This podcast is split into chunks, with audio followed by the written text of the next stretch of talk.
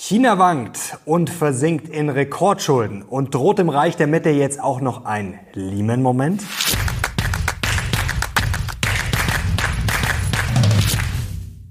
Servus Leute und herzlich willkommen in einem brandneuen Video auf meinem Kanal. Mein Name ist Mario Lochner und heute müssen wir blicken auf das wankende China. Ich erkläre euch heute ganz genau, welche vier apokalyptischen Reiter China gerade bedrohen und wie ernst die Lage wirklich ist und ob tatsächlich ein ja, chinesischer Lehman-Moment droht, warum China auch gerade ja, in einer Falle steckt, in welche Falle du auf keinen Fall jetzt tappen solltest. Wir schauen natürlich auch auf die anderen Emerging Markets und BRICS. Welche deutschen Unternehmen sind besonders betroffen beim. Und ja, dann müssen wir noch auf ein ultimatives Risiko schauen. Und jetzt legen wir los. Kommen wir ganz kurz zum aktuellen, denn der BRICS-Gipfel in Südafrika, der nimmt gerade Fahrt auf. Das beobachte ich natürlich ganz genau, genauso wie das aktuelle Börsengeschehen. Am Mittwochabend nach Marktschluss, da kommen die Zahlen von Nvidia und die sind ja heiß ersehnt. Da ist die Frage, ja, kann Nvidia die sehr hohen Erwartungen erfüllen? Das könnte der Börse natürlich wieder einen Boost geben. Ich würde den Kanal jetzt schon mal unbedingt abonnieren, um nichts mehr zu verpassen, denn diese Woche ist noch einiges geboten. Wir haben ja Jackson Hole ab Donnerstag, ab dem 24. August, am Freitag die Rede von Jerome Powell und spätestens am Samstag im aktuellen Briefing gibt es dazu natürlich ein Update. Aber jetzt kommen wir zu China, denn ja, das Reich der Mitte steckt in ernsthaften Schwierigkeiten und es wird schon gewarnt. Hier seht ihr die Schlagzeilen, die die letzten Tagen, äh, Tage aufgeploppt sind. Ja, Chinas Lehman Moment. Also droht jetzt ein Lehman Moment wie 2008 in den USA. Das schauen wir uns jetzt mal genauer an. Raus aus China, das scheint gerade das Motto der ausländischen Investoren zu sein. Schauen wir auf diesen Chart und da sehen wir seit 2020, ja, da sind wir jetzt im Minus, wenn ihr mal unten hier diese blaue Linie seht. Also die Outflows sind gerade negativ. Das heißt natürlich auch, dass gerade nicht so viele in China investiert sind. Das hat natürlich auch immer ein Aufwärtspotenzial, das muss man fairerweise auch sagen. Aber gerade ja, ist China auf jeden Fall nicht hoch im Kurs. Wenn wir mal auf die ausländischen Fonds schauen und auf die A-Aktien, ja, dann sind in diesem Jahr für den Umsatz, für den Turnover, was da passiert ist, nur sechs Prozent der, der ausländischen Investoren der Fonds verantwortlich und weniger als vier Prozent der A-Aktien werden von ihnen gehalten. Das sind ganz frische Zahlen. Also da sehen wir schon, wie tief China da gerade im Kurs steht und der Hang Seng Properties Index, da sehen wir, wie der immer weiter abstürzt. Zu den Immobilien kommen wir gleich. Also da bewegen wir uns hier zumindest schon auf 2008er auf Lehman Niveau zu und hier auch bei den Chunk Bonds, die Yields, da seht ihr mal auf welchem Niveau die sind. Also hier äh, die rote Linie ist China und ja, diese hellere Linie ist Asien. Und da seht ihr mal, ja, was da für Unterschiede sind. Also das sind schon alles auf jeden Fall Alarmsignale. Und jetzt kommen wir auch schon zu den vier apokalyptischen Reitern, die China gerade bedrohen. Vorher noch eine Leseempfehlung und zwar diese Kommentarreihe in der Washington Post. What just happened? Storm clouds loom for China's economy. Verlinke ich euch gerne unten. Da haben verschiedene Experten ja, die Lage geschildert, kommentiert, wie sie es einschätzen. Und wir kommen gleich mal zur ersten ja, Katastrophe, zum ersten apokalyptischen Reiter. Und zwar ist das die katastrophale Demografie. Ich will es jetzt kurz halten, weil über Demografie haben wir zuletzt schon öfters gesprochen. Im letzten Jahr ist China auf jeden Fall zum ersten Mal geschrumpft schrumpft die Bevölkerung seit 1961. Das war schon eine Überraschung, dass das so schnell gehen würde. Und jetzt schauen wir mal auf die Prognose und die ist schon beeindruckend. Momentan sind wir bei 1,4 Milliarden Menschen in China und bis zum Ende des Jahrhunderts ja, ist die Prognose der Vereinten Nationen, dass es dann nur noch 800 Millionen sein werden. Und schon sind wir beim zweiten apokalyptischen Reiter und das ist die gigantische Immobilienblase. Und da kommen wir jetzt gleich zur Frage, wird es ein neuer Lehman-Moment? Was sind die Probleme? Immobilienentwickler, ja, die wanken und zwar schon länger. Das ist ja schon 2020 losgegangen mit Evergrande. Ja, und jetzt ist Country Garden dazugekommen. Es gibt immer mehr Probleme. Schauen wir auf den Preisverfall und da ist natürlich auch die Gefahr, ja, dass die offiziellen Daten geschönt sind. Das sind jetzt hier die privaten Daten und die zeigen jetzt die verschiedenen Regionen und dass wir da Preiseinbrüche zuletzt gesehen haben bis zu zu ja, 25 Prozent. Und da gibt es auch ganz aktuelle Zahlen, ja, dass die Verkäufe im Juli bei den Top 100 Entwicklern, also nicht nur zwei oder drei, sondern den Top 100 Immobilienentwicklern, ja, ist nur noch 30 Prozent das Niveau im Vergleich zu vor drei Jahren. Also das ist komplett zusammengebrochen. Und jetzt ist natürlich die Frage, ja, kann das gut gehen? Denn China ja, hat ein sogenanntes Pre-Sale-Modell. Also da wird bezahlt, bevor dann was fertiggestellt wird. Und da ist man natürlich darauf angewiesen, dass da immer mehr Geld Geld reinkommt. Böse Zungen sagen, ja, das ist ein Ponzi-Scheme. Und jetzt ist natürlich die Frage, ja, kann das gut gehen? Also, ich brauche einen konstanten Flow an neuen, frischen Käufern und an frischem Geld, um dann die alten Schulden zu bedienen. Und das ist natürlich schon sehr fraglich, ob das jetzt immer so weitergehen kann, wenn wir jetzt schon die Probleme haben. Also nicht erst heute gestern, sondern auch schon seit Jahren, also jetzt schon eine Blase und dann schaue ich mir die Demografie an und ich habe theoretisch immer weniger Nachfrage, ja, dann ist das Ganze schon durchaus bedenklich. Wird es jetzt ein neuer Lehman-Moment? Leute, ich weiß es nicht, ich kann es euch nicht sagen. Ich finde es jetzt unseriös zu sagen, das kommt jetzt sicher und jetzt geht's los und jetzt muss das Kartenhaus zusammenbrechen. Es ist aber auch unseriös zu sagen, ach, das kann, kann nicht passieren. Also es gibt ja auch noch andere Probleme. Shang-Chi ist zum Beispiel auch in die Schlagzeilen geraten und das ist ja Teil eines Finanzkonglomerats, wo die Kunden auch ihre Gelder angeblich nicht bekommen haben. Und das Einzige, was man jetzt ja, findet, wenn man wirklich viel recherchiert und auch Stimmen vor Ort und Co., die dazu sagen, ja, ist eine Blackbox. Also es ist alles sehr schwer durchschaubar. Deswegen muss man mit allem rechnen, nicht verrückt machen. Ich werde euch gleich noch den Rest erklären. Aber wie gesagt, ein neuer Lehman-Moment, das ist sowieso immer schwer, das zu vergleichen. Aber ausschließen, dass es da ordentlich scheppert, das kann man auf jeden Fall nicht. Vor allem wegen der Demografie nicht, vor allem nicht, weil wir jetzt schon eine Immobilienblase haben und vor allem, weil wir andere Probleme haben, wie zum Beispiel die hohe Jugendarbeitslosigkeit. Da ist ja jetzt das nächste Problem mit den Daten. Wir haben es gerade gesehen, die privaten Daten sind dann viel höher, also dass die Immobilienpreise gefallen sind. Jetzt will man bei der Jugendarbeitslosigkeit die Daten nicht mehr veröffentlichen. Nicht gerade vertrauensbildend. Die äh, Jugendlichen, die jungen Menschen, die arbeitslos sind, werden die jetzt einen eigenen Haushalt starten? Im Zweifel eher nicht. Ist auch wieder nicht so gut für die Immobilien. Jetzt haben wir natürlich sozusagen den Joker Diktatur, jetzt bitte nicht falsch verstehen, aber das macht das Ganze natürlich auch noch irgendwie unberechenbarer. Ja, es hat natürlich seine Vorteile, wenn ich einen Diktator habe. Der kann im Notfall ja mit ja, sehr viel Druck und Zwang Sachen zusammenhalten. Aber es hat natürlich auch verdammt viele Nachteile. Ich will das auch gar nicht schönreden. Es ist halt einfach nur Fakt, dass es in der Diktatur dann unterm Strich äh, etwas anders läuft.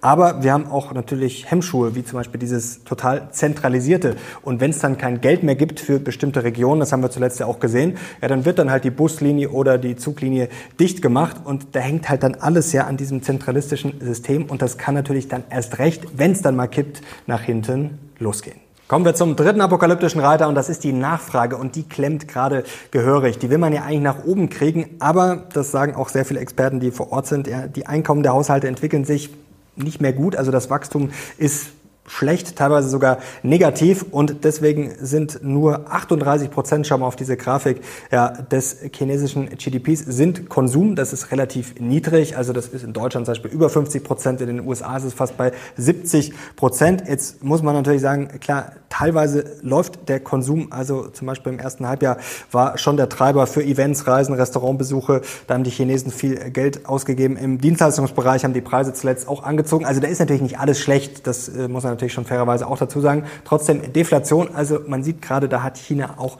ja, richtig Probleme. Ist natürlich auch nur eine Momentaufnahme, kann sich bessern, aber wie gesagt, es ist schon ein ordentliches Problem. Und jetzt kommen wir schon zum vierten Reiter und das sind die Schulden. Und man schaut ja gerne bei den Ländern auf die Staatsverschuldung und da ist China natürlich nicht schlimm unterwegs. Also die Staatsschulden, die halten sich in Grenzen. Deswegen warten jetzt viele drauf, ja, bis der Staat mal so richtig Gas gibt, ja, den Leuten Geld in die Hand drückt. Also das ist jetzt gerade die Erwartung und das kann natürlich theoretisch alles verändern. Also wenn jetzt China zur großen äh, monetären Offensive bläst und sozusagen äh, das Helikoptermoney rausholt und Geld drauf schmeißt, dann kann es natürlich sehr schnell an der Börse in China nach oben gehen, dann kann es auch generell an den Börsen nach oben gehen. Wie gesagt, da sind wir wieder beim komplexen System. Es weiß kein Mensch, aber China steckt eben im Schuldensumpf und man muss eben die ganzen Schulden sehen und das ist ein Riesenproblem. Schau mal hier drauf, das sind jetzt die Zahlen hier nur bis 2020, aber ihr seht mal, wie sich das hier verteilt und es gibt ganz aktuelle Zahlen von JP Morgan. Also wenn man alles zusammennimmt, Haushalte, Unternehmen und Staatsschulden, dann landen wir bei über 282 Prozent und das ist schon Wahnsinn. Also wenn wir das mal vergleichen mit den Developed Countries, im Schnitt sind es 256 Prozent in den Vereinigten Staaten, wo sich ja alle Sorgen machen, zuletzt ja auch durchaus zu Recht, wegen der Schulden landen wir dabei 257 Prozent. Also China insgesamt ja, steckt massiv im Schuldensumpf. Und das waren jetzt gerade nur die internen Schulden. Wir können auch noch kurz auf die externen Schulden schauen. Und da seht ihr auch, ja, wie sich das in den letzten 10, 20 Jahren da nach oben geschraubt hat. Und man steckt natürlich auch gerade in einem gewissen Teufelskreis, denn man hat die Zinsen ja zuletzt schon leicht gesenkt. Die Zinsen sind deutlich niedriger als jetzt zum Beispiel in den USA.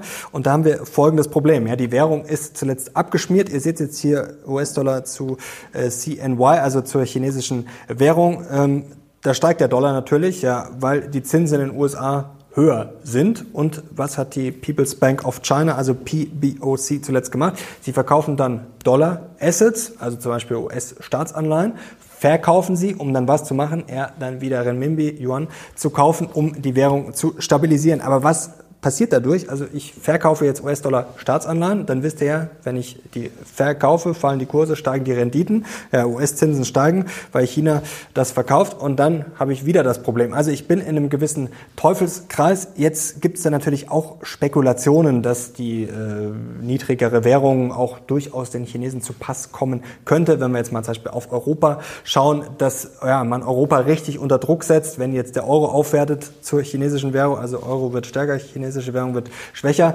dass wir dann beim Export Probleme haben und dass dann die Chinesen theoretisch ja den europäischen Markt mit günstigeren ja, E-Autos überflut, überfluten können. Also da gibt es viele Spekulationen, aber ihr seht schon, das ist natürlich alles ja ein, auf jeden Fall sollte da auch Absicht dabei sein, ein riskantes Spiel. Jetzt ist natürlich noch eine Ergänzung wichtig fürs Hintergrundwissen.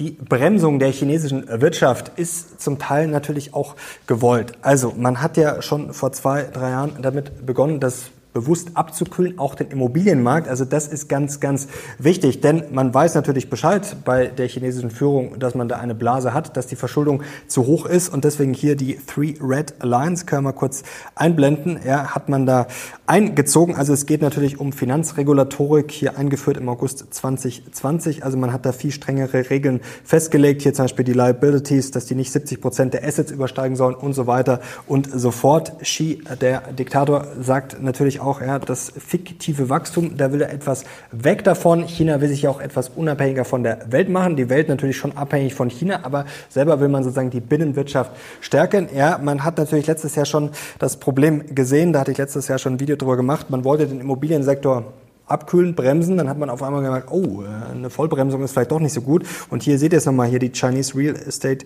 Real Estate Developers are accepting wheat, garlic und äh, peaches. Also man hat dann Weizen, Knoblauch und Pfirsich auf einmal als Anzahlung sozusagen genommen. Also da hat man letztes Jahr schon gemerkt, da gibt's richtig, richtig Probleme. Und jetzt ist die Frage, kommt China raus aus der Misere? Ja, die ganz großen China-Schwarzmaler, die vergleichen das schon mit Russland in den 1960er Jahren und Japan in den 80er, 90er Jahren nach dem Motto, ja, wir haben China einfach unterschätzt. Also so weit würde ich jetzt nicht gehen, aber man macht sich natürlich Sorgen. Ja, Xi und Co., die Führung, ähm, hier können wir auf diese Schlagzeile blicken, ja, ist jetzt die Wirtschaft überhaupt sagen, die Kernsorge? Will man unbedingt die Wirtschaft jetzt mit aller Gewalt oben halten und hat man auch die Kompetenz? Also man liest da viel, ja, dass die Apparatschicks sozusagen ja, keinerlei Wirtschaftskompetenz haben, dass es zu wenig Technokraten gibt und dass man ja, auf gut Deutsch keine Wirtschaftskompetenz hat. Deswegen muss man sich da natürlich schon Sorgen machen und vor allem muss man sich Sorgen machen, ja, was passiert gerne mal, wenn es intern Probleme gibt, ja, dass man dann natürlich den Stress extern sucht. Und da sind wir jetzt beim Thema Taiwan und das ist natürlich auch sehr, sehr schwer einzuschätzen. Also das ist ähnlich wie beim Lehman-Moment. Das auszuschließen ist unseriös zu sagen, ach, das wird nie passieren. Jetzt zu sagen, das passiert jetzt spätestens nächstes Jahr, finde ich auch sehr schwierig. Carl Bass, den kennt ihr ja, ja, amerikanischer Investor, der ist ja ein sehr, sehr scharfer China-Kritiker und hier können wir auf diesen Tweet schauen. Also er gibt dem Ganzen eine 75% Chance bis Ende 2024, also dass äh, China Taiwan angreift und eine 95% Chance bis Ende 2027. Man muss natürlich eins sagen, es wird immer wieder klar formuliert, dass man sich Taiwan einverleiben will. Also das ist absolut kein Geheimnis. Ich finde es auch sehr, sehr schwer einzuschätzen.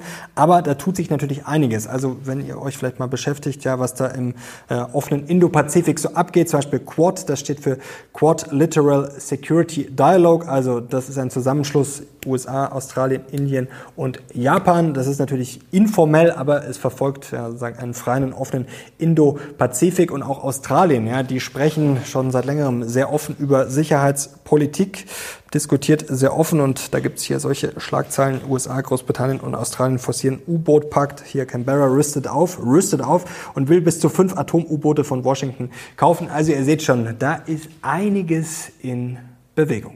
Und jetzt kommen wir zur entscheidenden Frage. Stürzt China jetzt die Weltwirtschaft und die Aktienbörsen in den Ruin?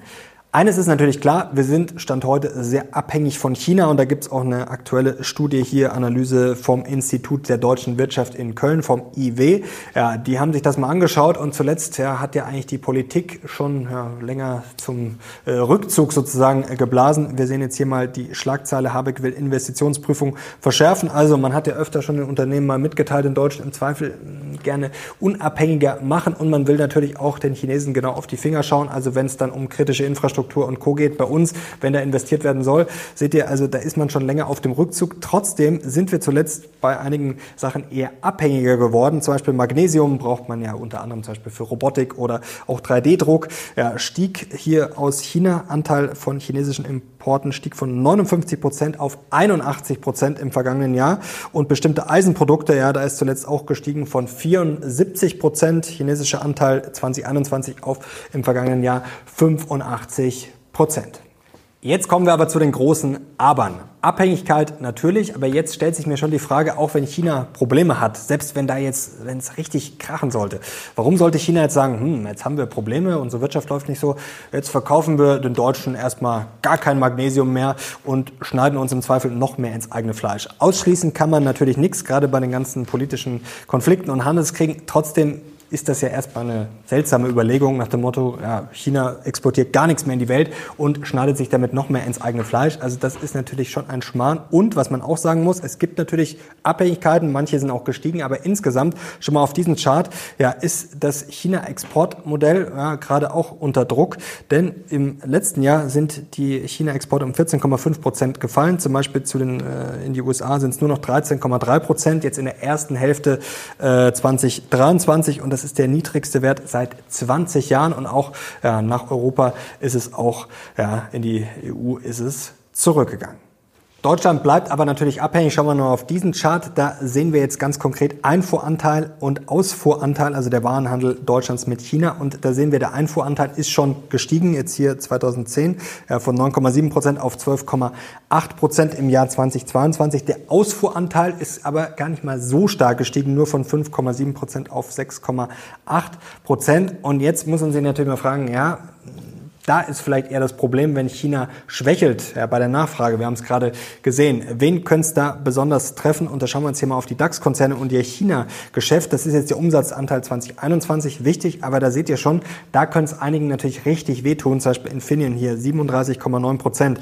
Volkswagen, die Autobauer sind da natürlich massiv unter Druck, wenn China schwächelt. Volkswagen, Mercedes, BMW, auch Covestro, Adidas, auch äh, sportlich hier 21,6 Prozent. Also da sehen wir schon, der DAX äh, ist da vielleicht auch nicht die beste Option unbedingt. Und wie gesagt, die Autobauer sehr unter Druck. Es ist ja auch kein Wunder, habe ich auch natürlich schon mit vielen Experten gesprochen, ist ja ein offenes Geheimnis im Endeffekt, dass VW an der Börse ja, bewertet wird, sozusagen Ex-China-Geschäft. Also da sieht man schon, da ist einiges an Musik drin und da sind vielen auch anscheinend die Risiken bewusst. Jetzt kommen wir langsam zum versöhnlichen Ende. Ja, China kann China die Weltwirtschaft in den Ruin stürzen. Dazu müsste China jetzt erstmal richtig abstürzen. Das ist die erste Voraussetzung. Das ist alles offen. Also es gibt massive Risiken, wie gesagt, aber es kann auch sein, dass ich hier jetzt in zwei, drei Wochen, Wochen sitze oder vielleicht sogar schon vorher, vielleicht auch nie und massive Geldspritzen kommen und wir hier das ultimative Börsenfeuerwerk erleben. Also es kann alles passieren in so einem komplexen System. Aber wie gesagt, es gibt massive Risiken und jetzt kommen wir dazu. Ja, wenn die jetzt theoretisch um, umgesetzt werden, in die Tat kommen, wenn es richtig scheppert in China. Er stürzt uns China in den Abgrund. Ich glaube nicht. Natürlich an der Börse würde das wahrscheinlich erstmal natürlich schon äh, dafür sorgen, dass die Kurse fallen. Da könnte es ungemütlich werden. Trotzdem, es gab schon viele Blasen, die geplatzt sind. Das beste Beispiel ist Japan. Jetzt wird der eine oder andere sagen, Mensch, wie kann man Japan mit China vergleichen? Naja, Japan ist immer noch ein wichtiger Player, war damals richtig gehypt und es war eine Megablase. Schau mal hier auf diese Schlagzeilen. Das ist schon Wahnsinn. Hier Japan in den 80ern, als Tokios hier Imperial Palace mehr wert war als ganz Kalifornien. Also die Immobilienpreise damals auch zum Beispiel in Japan. Ein absoluter Wahnsinn. Hier Golfclub Membership äh, bis zu drei Millionen Dollar kosten. Also Japan war eine Megablase, ist dann auch geplatzt. Und jetzt ist auch die Frage, ja, was ist dann passiert? Also die Weltwirtschaft ist nicht komplett zusammengebrochen. Die Welt ist auch nicht untergegangen und auch an der Börse. Schauen wir hier, das ist jetzt der S&P 500. Also die Blase ist ja dann Anfang der 90er geplatzt. Da sehen wir hier tatsächlich Anfang der 90er hier einen Rückgang. Aber ja, danach ging es steil nach oben. Also selbst wenn China richtig schwächen sollte, natürlich kurzfristig an der Börse, wäre das sicherlich nicht so schön, aber China wird auch nicht dafür sorgen, dass die Welt untergeht. Denn es gibt ja immer Alternativen und die Welt wird sich immer weiter drehen und das ist jetzt der erste Fehler für mich zu glauben, ja, wenn China jetzt nicht mehr so läuft, dann bricht alles zusammen. Und der zweite Fehler, der große, eine riesengroße Falle zu glauben, ja, China ist jetzt die Emerging Markets und alle anderen Emerging Markets sind dann auch ruiniert. Na, Im Gegenteil, wir sehen es ja gerade, also das wäre der größte Fehler, die Emerging Markets abzuschreiben oder da aus meiner Sicht auch gar nicht zu investieren. Schau mal hier drauf, zuletzt, was alles gelaufen ist. Ja, zum Beispiel jetzt hier Argentinien, Polen auch, aber auch Mexiko oder Brasilien oder Südkorea. Also es gibt hier Vietnam auch stark. Also da gibt es sehr viele Profiteure natürlich auch. Also Länder wie Polen oder Mexiko profitieren massiv, auch Vietnam. Das äh, Stichwort ist Nearshoring, also dass man sich eben Alternativen sucht, zum Beispiel zu China und Mexiko zum Beispiel. Spannender Fakt hier, soll 2023 bereits 221 20.000 Elektroautos produzieren, ein Plus von 179 Prozent im Vergleich zum Vorjahr.